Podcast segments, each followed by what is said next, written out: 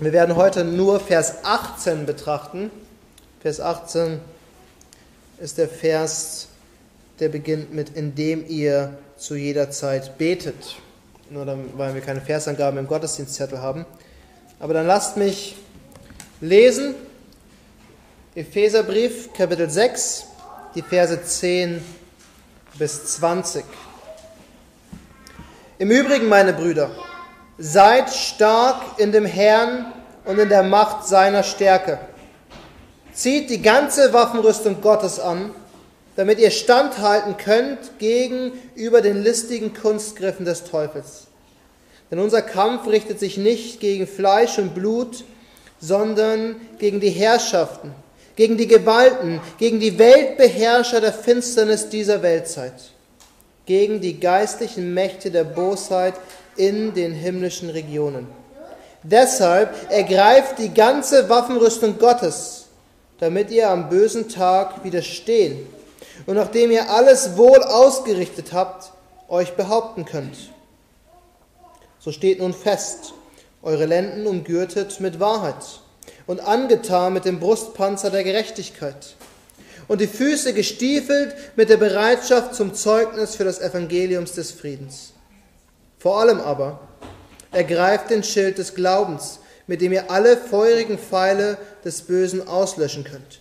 Und nehmt auch den Helm des Heils und das Schwert des Geistes, welches das Wort Gottes ist, indem ihr zu jeder Zeit betet, mit allem Gebet und Flehen im Geist, und wacht zu diesem Zweck in aller Ausdauer und Fürbitte für alle Heiligen. Auch für mich, damit mir das Wort gegeben werde, so oft ich meinen Mund auftue, freimütig das Geheimnis des Evangeliums bekannt zu machen, für das ich ein Botschafter in Ketten bin, damit ich darin freimütig rede, wie ich reden soll. Lasst uns noch einmal beten. Liebender Vater, wir danken dir, dass wir heute hier sein dürfen und dass wir auf dein Wort hören dürfen und dass du uns versprochen hast, dass du uns leiten wirst in aller Erkenntnis und Weisheit. Und so beten wir, dass wir heute Morgen dein Wort erkennen. Schenk uns die Gnade, dass wir äh, verstehen, was dieser eine Vers, den wir betrachten, bedeutet. O himmlischer Vater, wir beten, dass du in unseren Herzen durch deinen Geist die Predigt predigst, die wir hören müssen. Und so beten wir in Jesu Namen. Amen. Wiederholungen sind gut. Durch Wiederholungen lernen wir und deswegen kommt ein Satz, den wir in den letzten Wochen schon öfter hatten. Wir sind mitten im Kampf. Das ist die Wahrheit, mit der wir uns in den letzten Wochen beschäftigen. Seit zwei Wochen mindestens haben wir diese Realität betrachtet. Als erstes hat uns Paulus diesen Realitätscheck gegeben. Er hat uns gesagt, wir kämpfen. Wir kämpfen nicht gegen Fleisch und Blut, nicht gegen Menschen, sondern wir kämpfen gegen den Teufel und seine Armee. Und der Apostel hat sehr deutlich betont, dass wir in diesem Kampf standhaft sein sollen. Dann hat uns Paulus gesagt, wie wir uns schützen sollen. Wir sollen die Waffenrüstung Gottes anziehen. Er sagt die ganze Waffenrüstung. Gott hat uns diese Schutzausrüstung gegeben, mit der wir uns schützen können. Und wir sollen sie anziehen. Wir sollen diese Dinge benutzen. Und heute, heute sehen wir unsere Kampfstrategie. Was können wir aktiv tun, weil letzte Woche haben wir gesehen, alles, was die Waffenrüstung hat, ist uns von Gott gegeben. Heute sehen wir, was wir tun sollen. Diese Strategie ist eigentlich ziemlich einfach. Wenn wir auf Vers 18 sehen, Paulus hat uns gesagt, wir sollen die Waffenrüstung anziehen. Er hat uns gesagt, was die Waffenrüstung ist. Und jetzt sagt er, wie wir diese Waffenrüstung anziehen, wie wir aktiv werden. Er sagt, indem ihr zu jeder Zeit betet. Das ist eine sehr einfache Anwendung. Wir sollen beten. Jeder Christ kann beten. Jeder Mensch kommt irgendwann an den Punkt, wo er betet, weil das oft der letzte Ausweg. Die Verzweiflung ist, die die Menschen haben. Sie, sie, sie beten. Es klingt einfach und es ist einfach. Und Paulus hilft uns sogar noch, unser Gebet zu strukturieren, uns, uns richtig zu orientieren. Und das ist das, was wir betrachten wollen. Wir, wir werden nur Vers 8 betrachten, weil Vers 8 genug hat. Paulus zeigt uns in Vers 8, dass wir alle Zeit beten sollen. Wir sollen also immer beten. Dann sagt er, wir sollen im Geist beten. Er sagt also, in der Kraft des Geistes sollen wir vor Gott kommen. Wir sollen mit Ausdauer beten. Paulus sagt sogar mit aller Ausdauer. Und er sagt, wir sollen sogar für alle Heiligen beten. Und damit gibt uns Paulus eigentlich schon die Struktur für die Predigt. Er gibt uns die Gliederung vor. Der Titel ist einfach, er lautet Betet. Die einfache Aufforderung, betet. Und unsere Punkte sind, betet ununterbrochen, betet abhängig, betet ausdauernd und bete katholisch. Das sind unsere vier Punkte und wir werden gleich verstehen, was ich mit diesen Punkten meine. Aber was wir vor allem tun wollen hier, ist lernen zu beten. Wir wollen lernen, wie wir richtig beten können. Dieser Vers hilft uns konkret zu beten, ohne konkret zu werden. Paulus gibt uns nicht die Liste an Gebetsanliegen, die wir in unser Tagebuch schreiben sollen oder in unseren Kalender halten sollen, aber er hilft uns konkret und zielgerichtet zu beten. Und dieser Vers hilft uns in dem geistlichen Kampf, in dem wir stehen. Und er hilft uns in diesem geistlichen Kampf, ohne sich auf diesen Kampf zu konzentrieren, sondern wir konzentrieren uns aufs Beten. Wir konzentrieren uns auf das, was wir wirklich tun können. Also lasst uns anfangen mit dem ersten Punkt. Betet ununterbrochen. Betet ununterbrochen. Der Vers beginnt mit den Worten, indem ihr zu jeder Zeit betet mit allem Gebet und Flehen. Paulus sagt, wir sollen zu jeder Zeit beten. Und das ist schwierig, oder? Ich meine, wir können nicht Multitasking beten. Wenn wir die ganze Zeit 24 Stunden beten würden, dann könnten wir nichts anderes tun. Oder wir würden nicht richtig beten, weil wir ständig vom Gebet abgelenkt werden. Wir, wir können keine 24 Stunden, sieben Tage die Woche beten und dennoch können wir zu jeder Zeit beten. Wir können immer beten. Das ist das, was Paulus von sich selbst sagt manchmal in den Briefen, wenn er an die Gemeinde schreibt. Er sagt, ich bete immer für euch. Und das bedeutet, egal wann, wir sollen beten. Egal wo, wir sollen beten. Egal wie es uns geht, wir sollen immer, wenn wir beten können, beten. Egal was unsere Lebenssituation ist. Wir sollen beten, ob wir glücklich oder unzufrieden sind. Wir sollen beten, ob wir einen entspannten oder einen anstrengenden Tag haben. Wir sollen beten. Und wisst ihr, das Geniale am Gebet ist, dass es nicht von irgendetwas abhängig ist, außer von Gott selbst. Gebet ist unabhängig von uns. Gott ist es nicht wichtig, wie wir uns fühlen. Also versteht mich falsch, Gott ist es wichtig, wie wir uns fühlen und ihm sind unsere Emotionen nicht egal. Aber damit unser Gebet effektiv ist, ist es egal, wie wir uns fühlen. Oder welche Leistung wir bringen. Gott ist wichtig, dass wir beten nicht, wie wir uns fühlen oder was wir leisten können. Alle unsere Sorgen und Nöte, sagt uns die Schrift, sollen wir zu ihm bringen.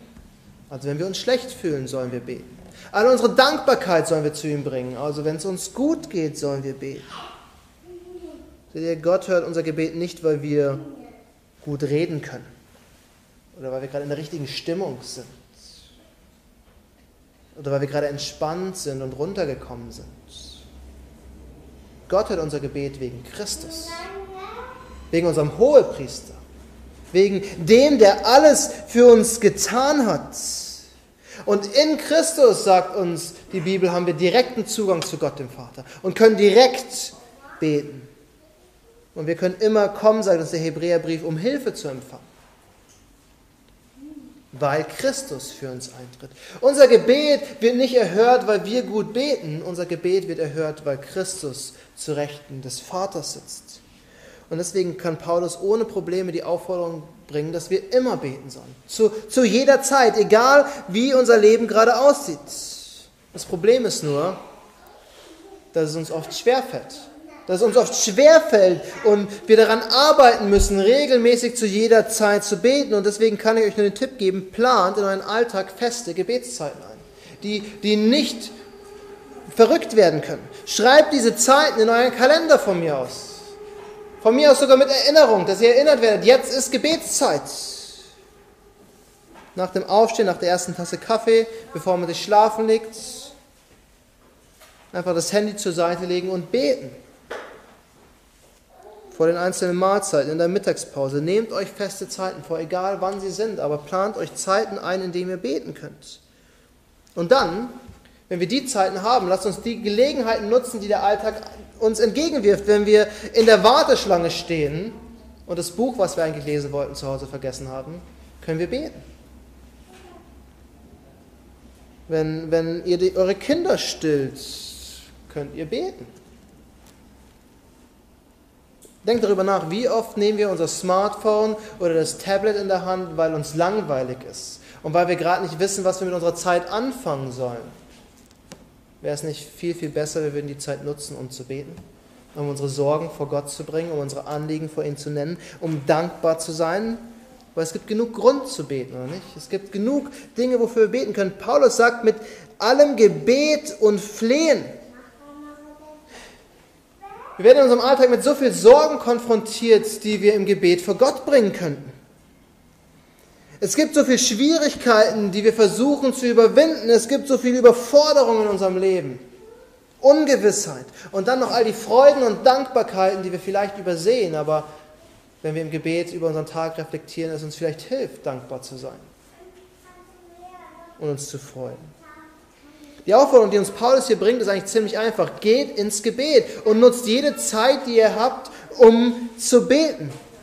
Aber vor allem, ich habe es schon erwähnt, vor allem vertraut im Gebet nicht auf euch selbst oder auf die guten Worte, die ihr formulieren könnt, sondern vertraut auf Gott. Und das ist der zweite Punkt, den wir betrachten wollen. Der erste ist, betet ununterbrochen und der zweite Punkt ist, betet abhängig. Betet abhängig. Wir sollen immer beten mit allen Gebet und Flehen und dann sagt Paulus im Geist. Wir sollen im Geist beten. Aber was meint Paulus damit? Was meint Paulus damit, dass wir im Geist vor Gott kommen sollen? Das bedeutet nicht, dass wir in irgendeine Ekstase geraten, dass wir außer uns sind, dass wir auf einmal in einen Trance-Zustand kommen, als würde der Geist auf einmal über uns kommen und wir verlieren die Kontrolle. Es bedeutet auch nicht, in anderen Sprachen zu beten. Also versteht mich nicht falsch, ihr dürft gerne in eurer Muttersprache beten, weil es für euch einfacher ist wahrscheinlich. Aber es bedeutet nicht irgendein ein wildes Reden, was niemand anders verstehen könnte, weil Paulus im Neuen Testament ein komplett anderes Gebetsleben zeigt. Ein, ein strukturiertes, wohlüberlegtes Gebetsleben. Er kann seine Gebete aufschreiben und mit der Gemeinde mitteilen. Er kann ihnen konkret sagen, wofür er gebetet hat, um sie zu ermutigen. Es bedeutet also nicht, wir sollen einfach so beten. Jesus warnt uns sogar, wir sollen nicht wie die Heiden einfach daherplappern. Wir sollen nicht einfach irgendwie irgendwas reden, sondern wir sollen über unsere Gebete nachdenken. Was meint also Paulus, wenn er sagt, wir sollen im Geist beten? Was, was bedeutet es, im Geist zu beten? Und ich glaube, das Erste, was Paulus uns hier deutlich macht, ist, wie abhängig wir eigentlich sind. Dass sogar im Gebet, in der einfachsten christlichen Praktik, praktischen Sache, die wir tun, brauchen wir Gott. Wir brauchen den Heiligen Geist. Wir brauchen Gottes Hilfe. Und Paulus sagt uns das und zeigt uns das, indem er sagt, wir sollen im Geist beten. Wir sollen nicht, wie der Kontrast, den Paulus oft bringt, im Fleisch beten, also auf unsere eigenen Kräfte, auf unsere eigenen sündhaften Fähigkeiten vertrauen, sondern wir müssen auf den Geist vertrauen. Wir brauchen die Hilfe des Heiligen Geistes. Seht ihr, Jesus hatte zu seinen Jüngern gesagt, wenn er geht, wird er den Heiligen Geist senden als eine Hilfe. Und der Heilige Geist hilft uns nicht, wenn wir mal an einen Punkt kommen, wo wir nicht weiter können. Wir brauchen den Heiligen Geist ständig. Er hilft uns, weil wir ständig Hilfe brauchen. Und ich glaube, unser Gebetsleben zeigt das am deutlichsten, wie sehr wir Gottes Hilfe brauchen. Ich habe noch nie einen Christen getroffen, der mir sagen würde, er ist mit seinem Gebetsleben absolut zufrieden. Und das ist gut so. Weil unser Gebetsleben der Punkt ist, wo wir unsere absolute Abhängigkeit von Gott deutlich machen. Und wenn wir, wenn wir denken, wir sind an dem Punkt angekommen, wo wir, das da, wo wir perfekt beten, dann sind wir nicht an dem Punkt angekommen, wo wir perfekt beten. Wir brauchen immer Gottes Hilfe. Paulus schreibt sogar in Römer 8 über das Gebet. Er sagt, ebenso kommt auch der Geist in unserer Schwachheiten zur Hilfe. Denn wir wissen nicht, was wir beten sollen, wie es sich gebührt, aber der Geist selbst tritt für uns ein mit unaussprechlichen Seufzern. Der aber die Herzen erforscht, weiß, was das Trachten des Geistes ist, denn er tritt so für die Heiligen ein, wie es Gott entspricht. Paulus selbst, der große Apostel, sagt, wir wissen nicht, was wir sagen sollten, wenn der Geist uns nicht helfen würde. In unseren Schwachheiten, wenn wir, wenn wir schwach sind, wenn wir im Gebet sind, dann hilft uns der Heilige Geist. Wie sollten wir beten, wenn wir den Heiligen Geist nicht haben? Wie sollten wir vor Gott kommen, wenn der Heilige Geist nicht für uns eintreten würde? Und zwar so, dass es Gott entspricht, dass unsere Gebete von Gott erhört werden, dass die Gebete Gott gefallen. Das ist nur durch die Kraft des Heiligen Geistes möglich. Das zeigt uns letztendlich auch der nächste Punkt, den wir betrachten. Wir, wir sollen, wir brauchen die Kraft des Geistes, um richtig zu beten. Wir brauchen die Kraft des Geistes, um ausdauernd zu beten. Und wir brauchen, wir brauchen die Kraft des Geistes, um überhaupt zu beten. Die ersten zwei Punkte waren, wir sollen ununterbrochen beten und wir sollen abhängig beten. Und als drittes sehen wir jetzt, wir sollen eben ausdauernd beten. Bete ausdauernd. Wir sollen immer beten, immer wieder, sagt uns Paulus in diesem Abschnitt. Und wir sollen immer wieder dasselbe beten. Seht ihr, Paulus sagt, und wacht zu diesem Zweck in aller Ausdauer. Und ich glaube, Paulus gibt uns hier zwei Aufforderungen, die für uns schwierig sind. Ausdauer ist nicht das, was einem Menschen von Natur aus kommt. Nicht umsonst macht man Ausdauertraining, um leistungsfähiger zu sein. Aber Paulus gibt uns sogar noch eine zweite Aufforderung. Wir sollen wach sein. Wir sollen wachsam und ausdauernd sein. Und das sind die zwei Dinge, die schwierig sind. Aber das sind zwei Dinge, die mit dem Gebet immer wieder zusammenhängen im Neuen Testament. Immer wieder hören wir im Neuen Testament, wir sollen wachen und beten. Kurz bevor Jesus verhaftet worden ist und im Garten Gethsemane mit seinen drei engsten Jüngern betet, was sagt er zu ihnen? Wachet und betet. Dreimal sagt er zu ihnen, seid wachsam und betet. Und er sagt ihnen sogar, sie sollen wachen und beten, damit sie nicht in Versuchung geraten, damit sie nicht versucht werden. Seht ihr, liebe Geschwister, wir sind mitten im Kampf. Und der Teufel will uns versuchen. Der Teufel versucht uns von Gott wegzubringen. Also müssen wir wachsam sein. Wir dürfen nicht müde werden zu beten. Wie schnell stehen wir in der Gefahr, dass unser Gebetsleben einschläft wenn alles gut geht, wenn wir alles haben, was wir brauchen, wenn keine großen Probleme anstehen. Aber genau dann ist die Gefahr am größten, dass wir angegriffen werden. Genau dann ist die Gefahr am größten, dass der Teufel seine Chance nutzt. Seht ihr, wir sagen, das Gebet ist ein Gnadenmittel. Eines der Mittel, das uns Gott gegeben hat, um uns seine Gnade zu vermitteln. Und wenn wir aufhören zu beten, dann hören wir auf, dieses Gnadenmittel zu nutzen. Wir, wir entziehen uns selbst von etwas, was Gott uns geben will.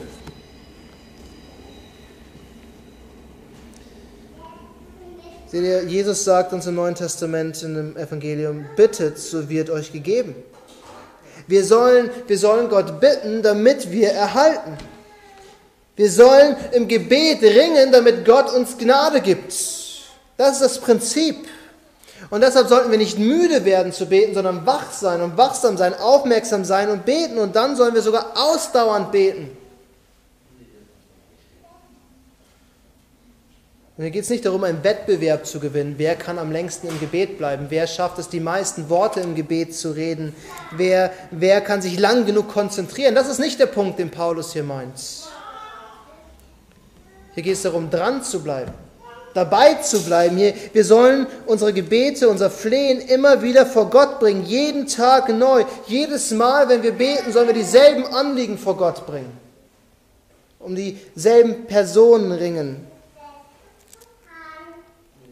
Dieselbe Angst und Not vor den Herrn bringen. Erwarten wir wirklich von Gott, dass er unsere Gebete erhört und handelt? Wenn ja, warum hören wir dann so oft auf, für Dinge zu beten? Warum hören wir dann so oft auf, die Anliegen vor Gott zu bringen?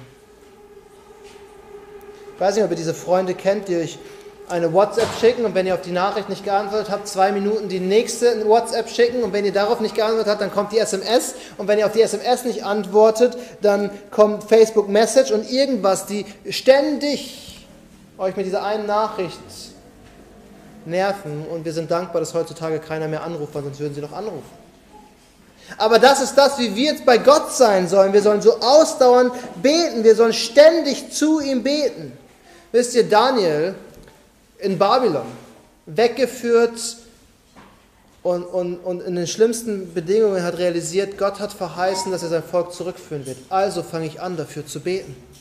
Und er hat sein Leben bestimmt, dreimal am Tag dafür zu beten, dass Israel zurückgeführt wird. Er hat es nie erlebt. Aber Gott hat seine Ausdauer belohnt. Er hat sein Volk zurückgeführt. Und Israel ist zurück ins verheißene Land gekommen.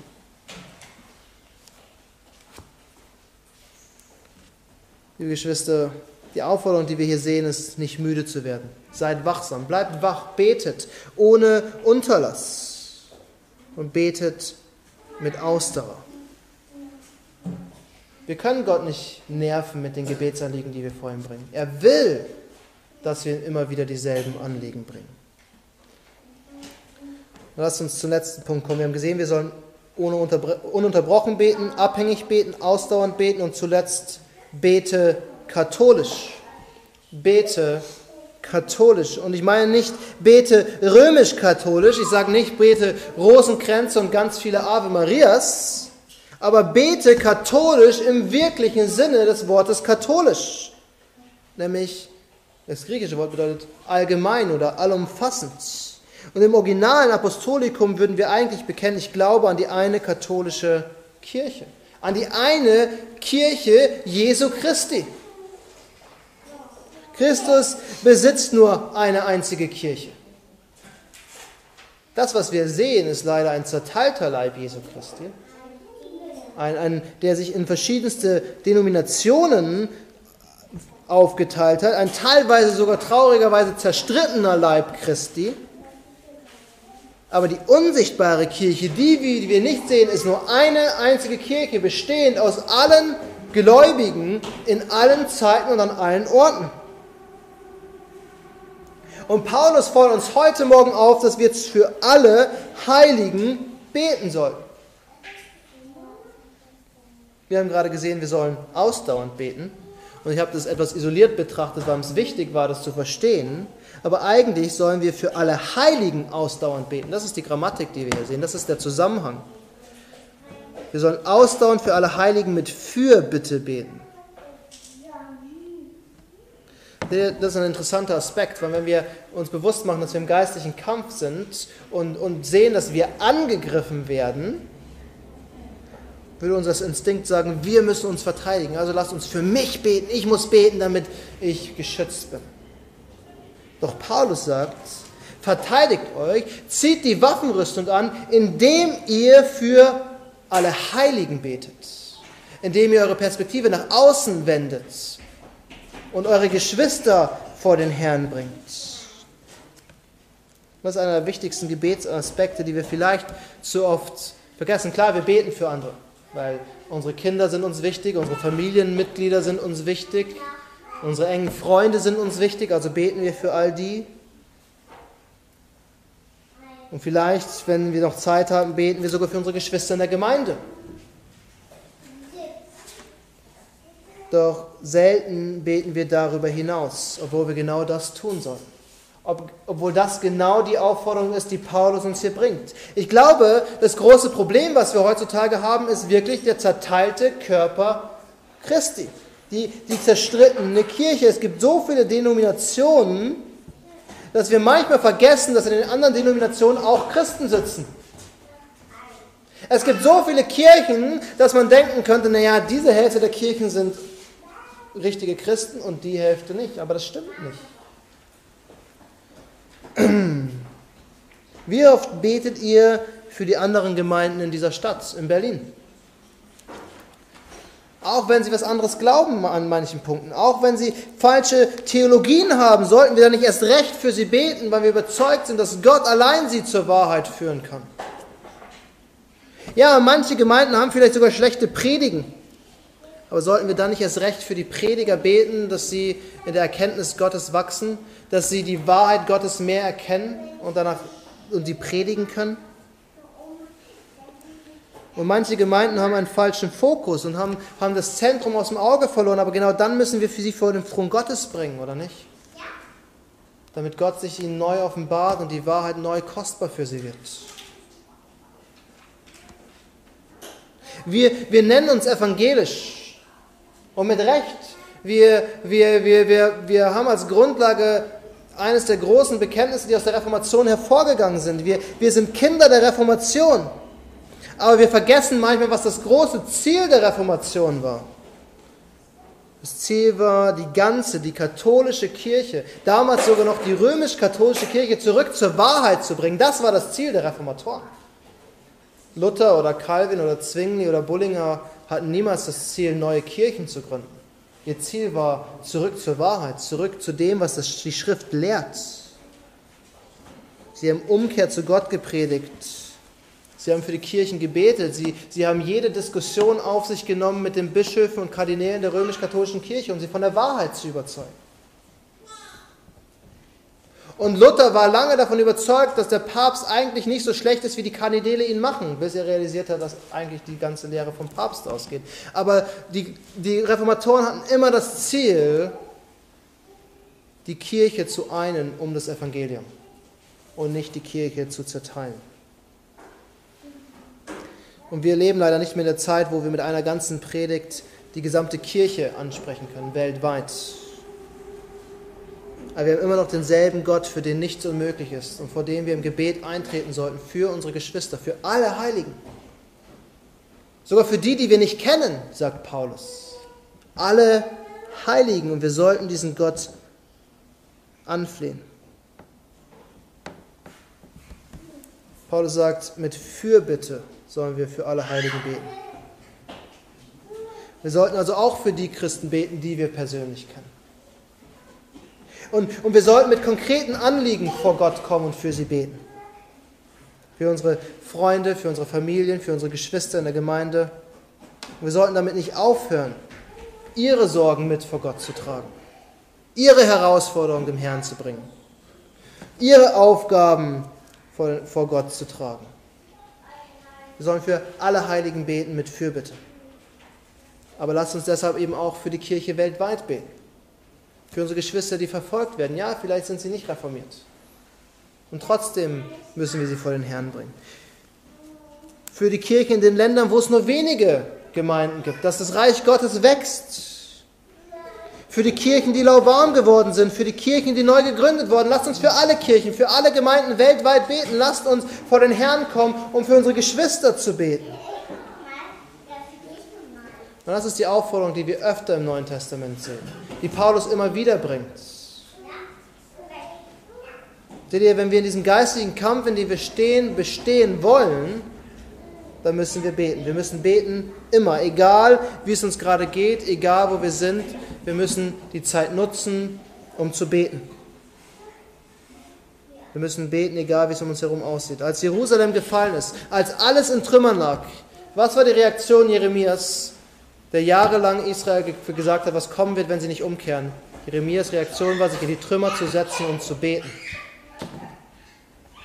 Das muss unsere Reaktion sein, egal wie es aussieht, egal wo wir sind, wir müssen immer beten. Wir müssen in der Kraft des Geistes beten, denn wir wissen nicht, was wir beten sollen.